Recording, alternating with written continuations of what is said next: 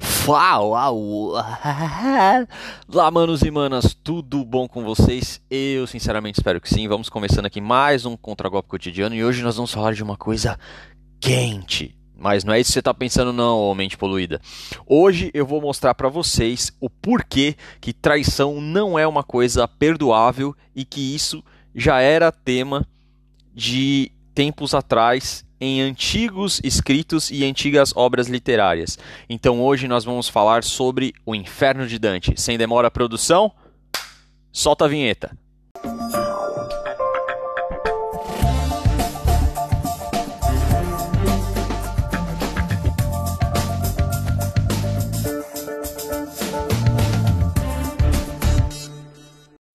O título correto, na verdade, não seria o Inferno de Dante, né? mas sim a Divina Comédia. Né? Como vocês devem saber, ela é uma obra literária que existe mesmo, é... composta pelo poeta italiano Dante Alighieri, no qual ele relata uma saga dele mesmo, atravessando os três planos, vamos dizer assim, alternativos da nossa realidade, né? que seriam o inferno, o purgatório e o paraíso. E aí existem duas motivações pelo que eu pesquisei que são possíveis do motivo de Dante ter ido para o inferno, né, ou ter atravessado o inferno. O primeiro, e vamos dizer assim, mais sem graça, entre aspas, porque o nosso canal aqui é de relacionamentos e tudo tem que ter um motivo linkado a isso, seria simplesmente para Dante poder salvar a sua alma, né, frente a alguns erros que ele cometeu ao longo da época que ele era um, um cruzado, né, aí vocês podem até pesquisar o que, que acontece mais, mas eu não vou entrar no mérito, mas foi alguns erros que ele cometeu do, do tipo que foram graves e que meio que é, desviaram ele do, do caminho cristão. E a outra vertente, que foi uma que eu assisti, né, tinha um, um anime no, no YouTube que transformou essa história em um desenho e eu achei muito interessante, na qual essa vertente mostra que Dante, na verdade, ele foi é, atravessar o, o inferno justamente para poder salvar a alma de Beatriz, que seria a sua amada e que acabou sendo condenada ao inferno, justamente por ele não ter cumprido uma promessa que ambos fizeram juntos, né? Que é, seria de quanto eles estiverem separados, nenhum dos dois ter qualquer tipo de relação carnal até que os dois se encontrassem novamente. E, em um determinado momento da história, Dante acaba traindo Beatriz e descumprindo esse acordo. E através da, do descumprimento desse acordo, Lúcifer vem e é, leva a alma de Beatriz para o inferno e, na busca por salvar a sua amada, Dante decide descer até o inferno. Antes de seguir para o conteúdo, é, eu preciso ressaltar algumas coisas também para dar um melhor embasamento para vocês. Primeiro que o inferno descrito por Dante, é, imaginem vocês aí que é como se fosse um funil, certo? E seria um funil dividido em nove partes, onde o primeiro a primeira parte é a maior, obviamente porque é a boca do funil, e a última parte é a menor, porque é a saída do funil, certo? E à medida que você vai descendo, ou seja, você vai indo do círculo maior para o menor, o pecado ele vai ficando mais grave, né? E também ele introduziu uma noção diferente do que a gente tem comumente, porque muitas pessoas acreditam que o inferno é um lugar quente, e de acordo com a descrição de Dante, à medida que você vai descendo, ou seja, que o seu pecado vai ficando mais grave, na verdade o inferno ele vai se tornando mais frio, mais gélido, mais ártico. Né? Então, é, invertendo aí completamente a noção que a gente tem culturalmente hoje. Outra coisa também que vale é, ressaltar é que essa, nessa busca por redenção, né, tanto principalmente pela salvação de Beatriz, mas por redenção da sua alma pelo, pelo que ele fez, é, justamente por Dante não ser assim uma pessoa livre de, de pecados, ele precisa ter alguém que o conduza ao longo do inferno, né? Primeiro, por ele não ser uma pessoa é, completamente pura, e segundo, por é, ele não saber é, se localizar lá dentro. Então, a pessoa que é designada para ajudar ele nessa, nessa jornada é o Virgílio, né? Também é, que recebe o apelido aí de Divino Poeta, que guia Dante ao longo dos nove círculos concêntricos do inferno. Sim, são nove círculos, né, que dividem o inferno e esse vai ser o conteúdo de hoje que eu vou mostrar para vocês cada círculo até chegar no pior e no mais baixo, que é o que tem a ver com o nosso assunto de hoje. E por último e também mais interessante, é que assim quando o Dante chega na porta de entrada, existe uma inscrição, né? Abre aspas. Deixai toda a esperança vós que entrais. Fecha aspas. Ah, Matheus, mas por que, que isso é interessante? Porque isso traça um paralelo direto com a Red Pill. que a partir do momento que você conhece o profano feminino, que você conhece a psicologia feminina e que você vê como as coisas estão se apresentando na realidade, a tendência é que os homens que não eram despertos fiquem com raiva, né? E justamente percam a esperança. Então, para aqueles que são mais relutantes e mais sensíveis, não façam isso. Obviamente que eu sempre defendo que ainda existem mulheres boas para relacionamento sim, e por isso vale a pena manter a esperança. Pouca, mas vale, tá bom? Então, sem demora, vamos para o conteúdo, que é saber quais são os nove círculos concêntricos do inferno. Bora lá! E o nosso primeiro círculo é o limbo, onde existem aqueles que nunca conheceram a Jesus Cristo, mas tiveram uma contribuição positiva no geral. Também poderiam ser chamados à época como, entre aspas, pagãos virtuosos. Né? E nesse círculo, supostamente, estariam pessoas como Sócrates, Aristóteles e o imperador romano Júlio César. É a famosa festa dos que nem fede nem cheira, né? ou sujo falando mal lavado. Então, são aquelas pessoas que não seguiram a risco os preceitos de Deus, né? não trilharam o caminho descrito por Jesus Cristo, mas que no final da história tiveram uma boa contribuição para a humanidade, né? seja os dois filósofos, né? Sócrates e Aristóteles, ou também o imperador romano Júlio César. Tá? Obviamente que, fazendo essa análise daquela época, onde a Igreja Católica tinha muita força, essa análise vai ter um certo viés católico cristão, tá? Mas aqui não estamos destacando ou denegrindo religião alguma. Todas as religiões aqui são bem-vindas. Simplesmente estou fazendo uma análise de uma obra literária para é, mostrar para vocês o porquê traição, ao meu ver, não é uma coisa perdoável, beleza? Então daqui para frente serão é, os pecados mesmo, né? Porque o limbo ele é como se fosse uma zona entre aspas neutra, apesar de ser dentro do inferno, mas não é um, um pecado entre aspas assim cabal, né? São aquelas pessoas que ficaram em cima do muro, beleza? Agora daqui para frente é a galera que vai arder. Bora lá. E o segundo círculo é a luxúria onde existem aqueles que cederam ao impulso sexual da carne de forma a pautar a sua vida nisso. Né? E supostamente estariam figuras históricas também como Cleópatra, Helena de Troia, Aquiles e outros. Eita, que esse aqui se fosse verdade hoje, hein? O que ia ter de gente queimando? Puta merda, hein? Imagina essa galera aí, essas modernetes do Instagram, né? Esses caras aí que ficam sendo guiados pela cabeça de baixo. Eita, que o que esse inferno ia estar tá cheio de gente, hein? Ia estar tá pior que o metrô de São Paulo na estação Sé depois das seis, hein? Nossa senhora. Ainda bem que é uma obra literária, mas parece coincidentemente que Dante já conhecia alguma coisa do que ia acontecer mais para frente. Mas claro, qualquer semelhança é mera coincidência. Vamos continuar. E o nosso terceiro círculo é a gula, onde existem aqueles que exageraram em saciar a sua fome por comida. É, essa galera aí que come mais com o olho do que com a boca, né? Essa galera que compra mais do que é necessário, né, para poder sobreviver, né? Que às vezes quando tem a chance de repartir não reparte porque é é guloso, né? Ó, cuidado, hein? O cara do garfo aí pode estar tá vindo te buscar, então fique esperto. E o nosso quarto círculo é a ganância, onde existem pessoas que colocaram o dinheiro e riquezas materiais acima de tudo. Olha, não é por nada não, hein? Mas esse aí, rapaz, o que ia dar de mulherada queimando nisso aí, né? Essas aí que. Ai, eu quero que ele me sustente e provenha tudo pra mim. Ai, eu quero um velho da lancha. Ai, eu adoro ficar sendo paquerada pelos ricos. Ai, eu queria tanto um relacionamento sugar daddy. Ai, se o meu esposo ou namorado perder o trabalho, eu largo dele. Olha, o que ia ter de querida aí ardendo no mármore do inferno, né, como diriam os árabes, não ia estar tá escrito não. Então, olha, sinceramente, por mais que naquela época não tinha Facebook, não tinha Instagram, não tinha Twitter, nem os caras sequer talvez tinham uma noção do que seria indireta, mas essa bateu aí num lugar que vai doer na mulherada moderna, né? Em algumas mulheres, obviamente, que privilegiam num cara principalmente a grana do que o caráter. Então, fiquem espertas. E o nosso quinto círculo é a ira, onde existem aqueles que sucumbiram ao desejo de causar dano aos outros ou que viveram irritadiços com tudo e com todos. Esse aí acho que se aplica bem para as feministas, né? Que tem todo esse sentimento de raiva contra os homens. Não, porque vocês sempre foram privilegiados. Porque é, antes dele me trair, eu também tenho que trair. É, se ele pode pegar 20, eu vou pegar 30. É dívida histórica, é vingança antecipada. Cuidado, coração. Cuidado.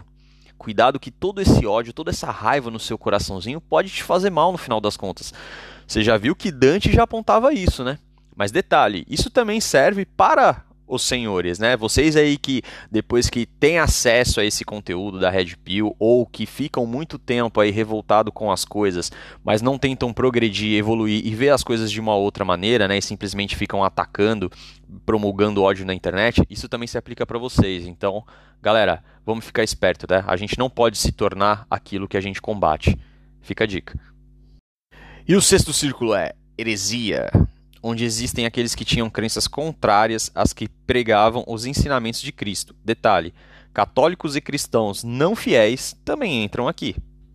Eu acho que de todos os círculos, esse talvez seja o que menos tem a ver com relacionamento, mas ainda é importante é, vocês entenderem, né, para sacar melhor qual é o contexto. Então, todos aqueles que pregaram né, coisas contra as doutrinas e dogmas da Igreja Católica e da Igreja Cristã, mas fizeram isso com culpa, mas não com dolo, né? ou seja, lembrando da analogia que a gente fez uns episódios atrás referente a alguém que é acusado de homicídio. Então existe o homicídio culposo e o doloso. O culposo é quando você faz sem a real intenção, e o doloso é quando você tem a intenção. E nesse caso da heresia é justamente esse, é quando você age com culpa, ou seja, você nesse contexto você fez sem saber. Por mais que esteja errado, mas você não agiu assim com veneno no, no coração, entendeu? Você suspeitava que aquilo não estava certo, ou você estava em dúvida, e mesmo assim você decidiu trilhar esse caminho. O fato de você não saber não te isenta da responsabilidade. Né? Então, vai, o que a gente pode correlacionar com os relacionamentos é coisa assim: ai, mas eu não sabia que ele era bandido. Ai, mas eu não sabia que ele era mau caráter. A mulher sabe, ou se ela não sabe, ela tem que procurar saber qual o cara que ela se envolve. Principalmente para relacionamento sério. Por quê? Porque, sobretudo, se dessa união nascer uma criança, você já sabe qual vai ser o impacto disso na sua vida. E detalhe, vale para os homens também. E o sétimo círculo é a violência, onde existem aqueles que cometeram violência contra outras pessoas, como por exemplo, cancelou o CPF de alguém, ou espancou essa pessoa, ou linchou essa pessoa, ou também contra si mesmo, né? Ou pessoas que cancelaram o próprio CPF, e também aquelas pessoas que foram violentas contra os preceitos de Deus, né? Então, por exemplo, bater em mãe, ou torturar criança e outras coisas. Que não me ouçam agora as ilustres, né? Suzane von Richthofen, Elisa Matsunaga, né? Então, enfim, todas essas mulheres aí, principalmente, né? Também que praticam algum tipo de violência, né? Então, fatia o cara em pedacinho, né? Como o Jack Stripador, ou acha engraçado quando o cara é, recebe uma panela de, de água fervente, né? Ou mesmo principalmente faz o cara passar por algum tipo de, de humilhação, né? Que na verdade isso é uma, uma violência, né? Moral, psicológica, né? Como por exemplo aí tivemos o caso aí recentemente da, da Jojo Todinho, né? Cortando aí as, as vestimentas aí do, do seu ex-marido, né? Então assim, é, não podemos deixar de lado também dizer que o lugar quente de vocês está bem reservado e a cadeira está guardada, só está esperando vocês chegarem. Claro, fiquem tranquilas, né? Se o que Dante descreveu na obra, obviamente, for acontecer. E o oitavo círculo é fraude, onde existem aqueles que mentiram e manipularam de forma consciente e voluntária. E entram aí os sedutores, os bajuladores, os feiticeiros, os hipócritas, os ladrões, os farsantes e muitos outros. Então, lembra vocês que no sexto círculo a gente falou sobre culpa e dolo? Então, aqui se aplica o dolo, tá? Então, é, os considerados fraudulentos são aqueles que agiram de má fé porque quiseram agir assim, ou seja, agiram deliberadamente. Eles sabiam que era errado, sabia que aquilo ia causar algum malefício para uma pessoa ou para várias e mesmo assim optaram por fazer. Né? Então, assim, Por favor, só não fiquem bravos a galera do Pu aí, não levem isso ao pé da letra, por favor, mas então, vocês aí que estão pregando, né? Olha, manipula ele. Olha, pisa que ele gruda. Olha, dá a entender que quer e depois dá a entender que não quer. Olha, fala que vai se encontrar com ele e dá bolo. Olha, quando chegar perto de conhecer a família dele, sai fora. Olha, quando ele ligar para querer saber de você, põe em modo avião. Então, tudo isso você está fazendo sabendo que está errado. Tá? E esse também é principalmente um comportamento manipulador e hoje, sobretudo, está muito envolto na cabeça das feministas, que usam isso e alguns coaches femininos que passam isso para as mulheres com o intuito de subjugar os homens. Lembra que eu falei uns episódios atrás? É engraçado como os homens estão preocupados em conquistar as mulheres e as mulheres estão preocupadas em como fazer os homens sofrer, rastejar atrás delas, né? beirando a perversão. Então, para vocês, Lembrem-se de Dante. O nono, o último e o pior dos círculos: traição. O círculo mais profano e gélido de todo o inferno, destinado aos piores seres de toda a história, aquelas pessoas que deliberadamente feriram de forma profunda e covarde alguém que neles confiavam, acreditavam e amavam. Supostamente, nesse lugar estariam figuras como Caim, Brutus, Judas e o próprio Lúcifer. Voltando um pouco no tempo, vamos contextualizar um pouco de história para entender o porquê que cada um desses estariam aí nesse círculo do inferno. Primeiro Caim, né? Vocês devem saber que existe aquela passagem bíblica, né, de Abel e Caim, onde depois de um certo tempo, Caim começa a nutrir sentimentos muito ruins pelo seu irmão Abel e é, reflexo desses sentimentos, e Caim termina por matar seu irmão, né? Um, um exemplo claro de alta traição. É, em seguida temos o Brutus, né? Vocês já devem ter até ouvido aquela expressão, né, popularmente conhecida como até tu Brutus. Só para vocês entenderem um pouquinho da origem, né? É, essa, ori essa frase ela foi popularmente conhecida porque Brutus foi um dos traidores de Júlio César, né, o imperador romano, e ele supostamente foi um dos que participou da arquitetagem da morte de Júlio César. E quando ele descobriu, ele soltou essa pérola, né? Até Turo Brutus. Então, por isso, é, Brutus também é considerado um dos mais famosos traidores da história. Judas, a gente nem precisa falar, né? Mas só tocando no assunto, porque foi o traidor de Jesus Cristo, né? Quem é, traiu o Filho de Deus, dando um beijo no rosto e o entregando para os religiosos fanáticos da época por 30 moedas de prata. Né, e que por o peso das suas atitudes, obviamente, depois acabou se matando. E por último, mas não menos importante, temos Lúcifer, né? Que seria aí também conhecido como o antagonista de Deus nas histórias religiosas, né? E que ele foi expulso do céu justamente por ter a audácia de ter um desejo de se equiparar a Deus, né? E obviamente isso é, causou ira nos céus. Então ele foi mandado para sempre para o inferno junto com a terça parte de anjos que acabaram se rebelando contra Deus e o seu é, governo celestial. Tá? Então, é, basicamente o que eu queria contextualizar é isso. Né, sobre a história para vocês terem noção. E aqui fica uma reflexão, né? Se nem Deus para os religiosos, se nem Deus perdoou a traição de Lúcifer, você acha mesmo que você deveria perdoar uma pessoa que realmente te traiu?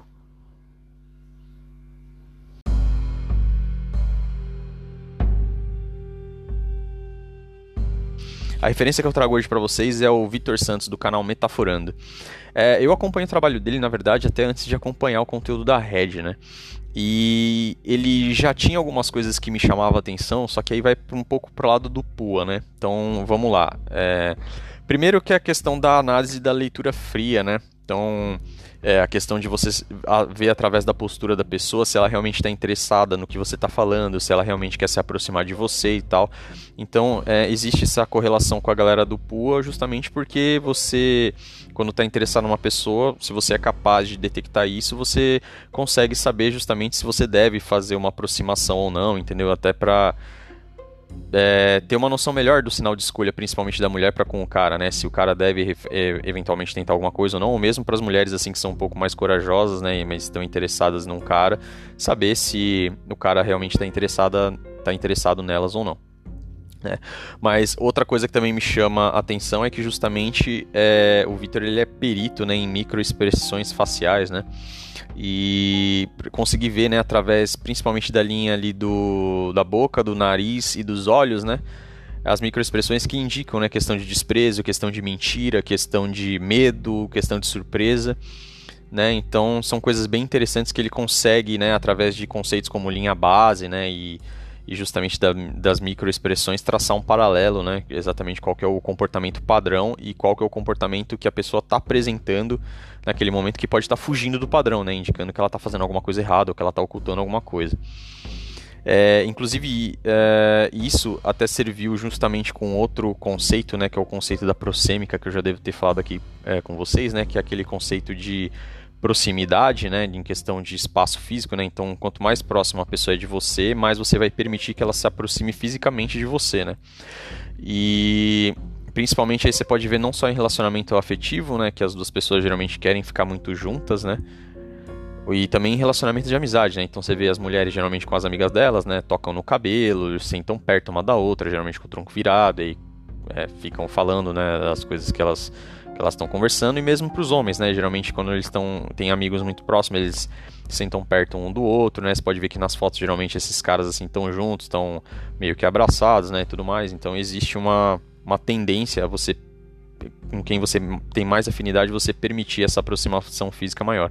E justamente esses dois conceitos, né, de, de microexpressão e de prosêmica, ele utilizou num caso que ele é, relatou num podcast, que um cara pediu para ele investigar né, se a esposa estava traindo ele ou não. E através de, uma, de um contexto que ele pega na, numa foto, né, ele consegue detectar que aquela aquela pessoa que o marido suspeitava, né, que a esposa estava tendo um caso, foi justamente com quem a esposa traiu ele. Por quê? Porque na foto ele consegue ver que a esposa geralmente está sempre perto desse cara, ou seja, o quadril dela está posicionado sempre voltado para esse cara, né? Ou seja, dando indicação de que ela se sente atraída por aquele cara, né? Até porque o quadril é onde é, é a, é região onde está situada as nossas genitálias, né? Então é justamente onde você demonstra claramente a sua atração física, né? A sua intenção de ter relação sexual. E, obviamente, isso não foi só o motivo de ter é, encontrado a traição, mas isso embasou o motivo do Victor continuar investigando e, por fim, a investigação levou ele a concluir que ela realmente estava traindo, porque depois pegou a esposa desse cara com o cara que ele suspeitava dentro de um motel. E, enfim, foi é, comprovado que a suspeita do cara estava certa, tá bom? Então, esse é o meu comentário sobre o trabalho do Vitor. Vitor, não sei se essa, se essa mensagem vai chegar em você, tá? Mas eu queria te parabenizar pelo seu conteúdo, dizer que eu admiro muito o seu trabalho, sei que não tem muito a ver com relacionamentos, mas a gente pode tirar lições que se aplicam sim. Um forte abraço e tamo junto.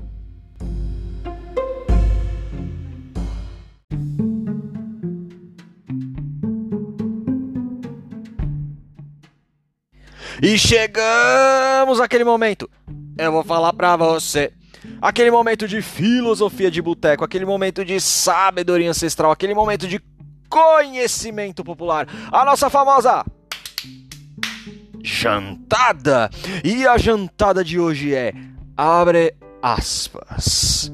Se traição tivesse perdão, Lúcifer voltaria a ser anjo. Fecha aspas.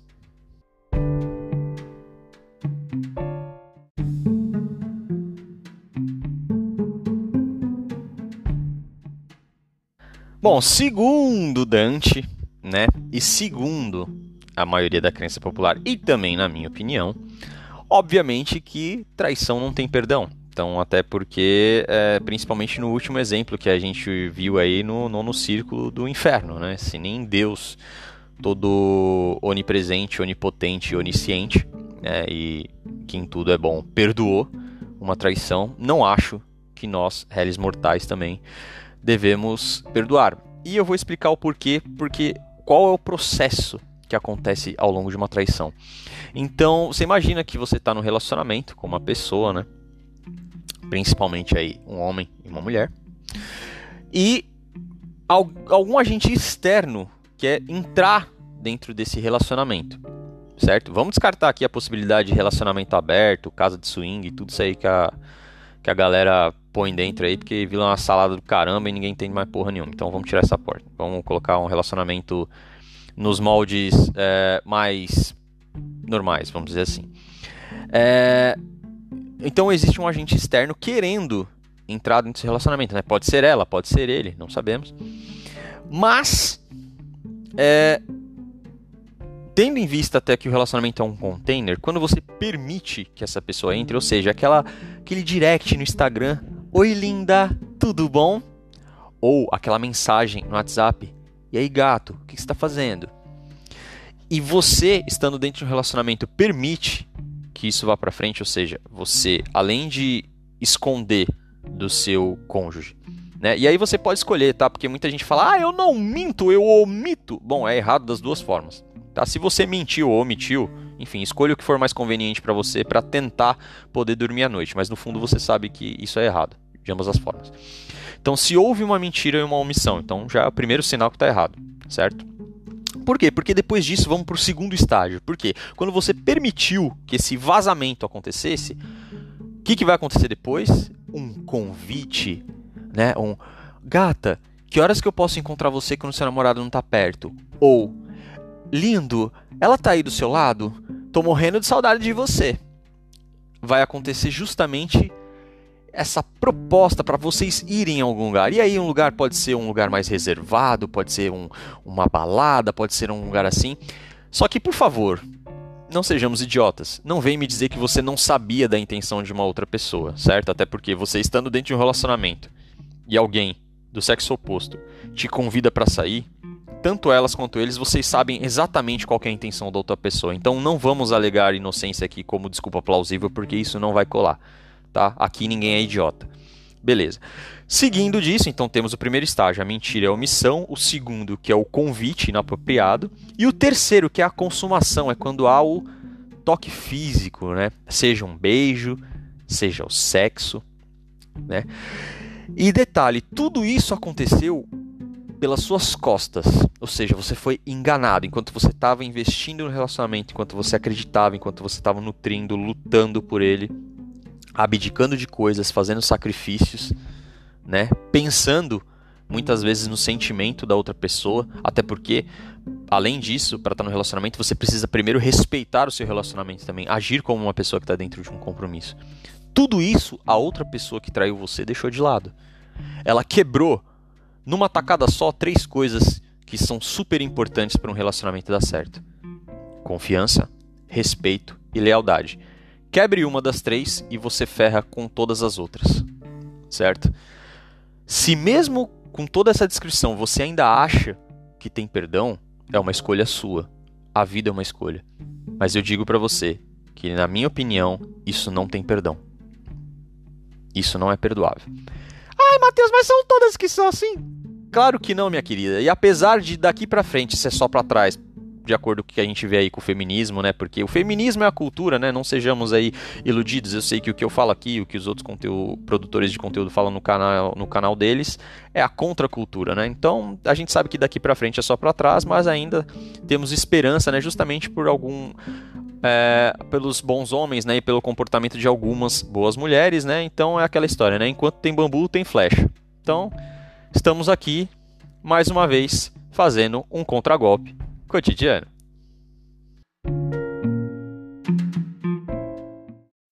Antes de terminarmos, sempre vale o lembrete por favor, não esqueça de seguir o canal no Instagram, arroba Contragolpe Cotidiano.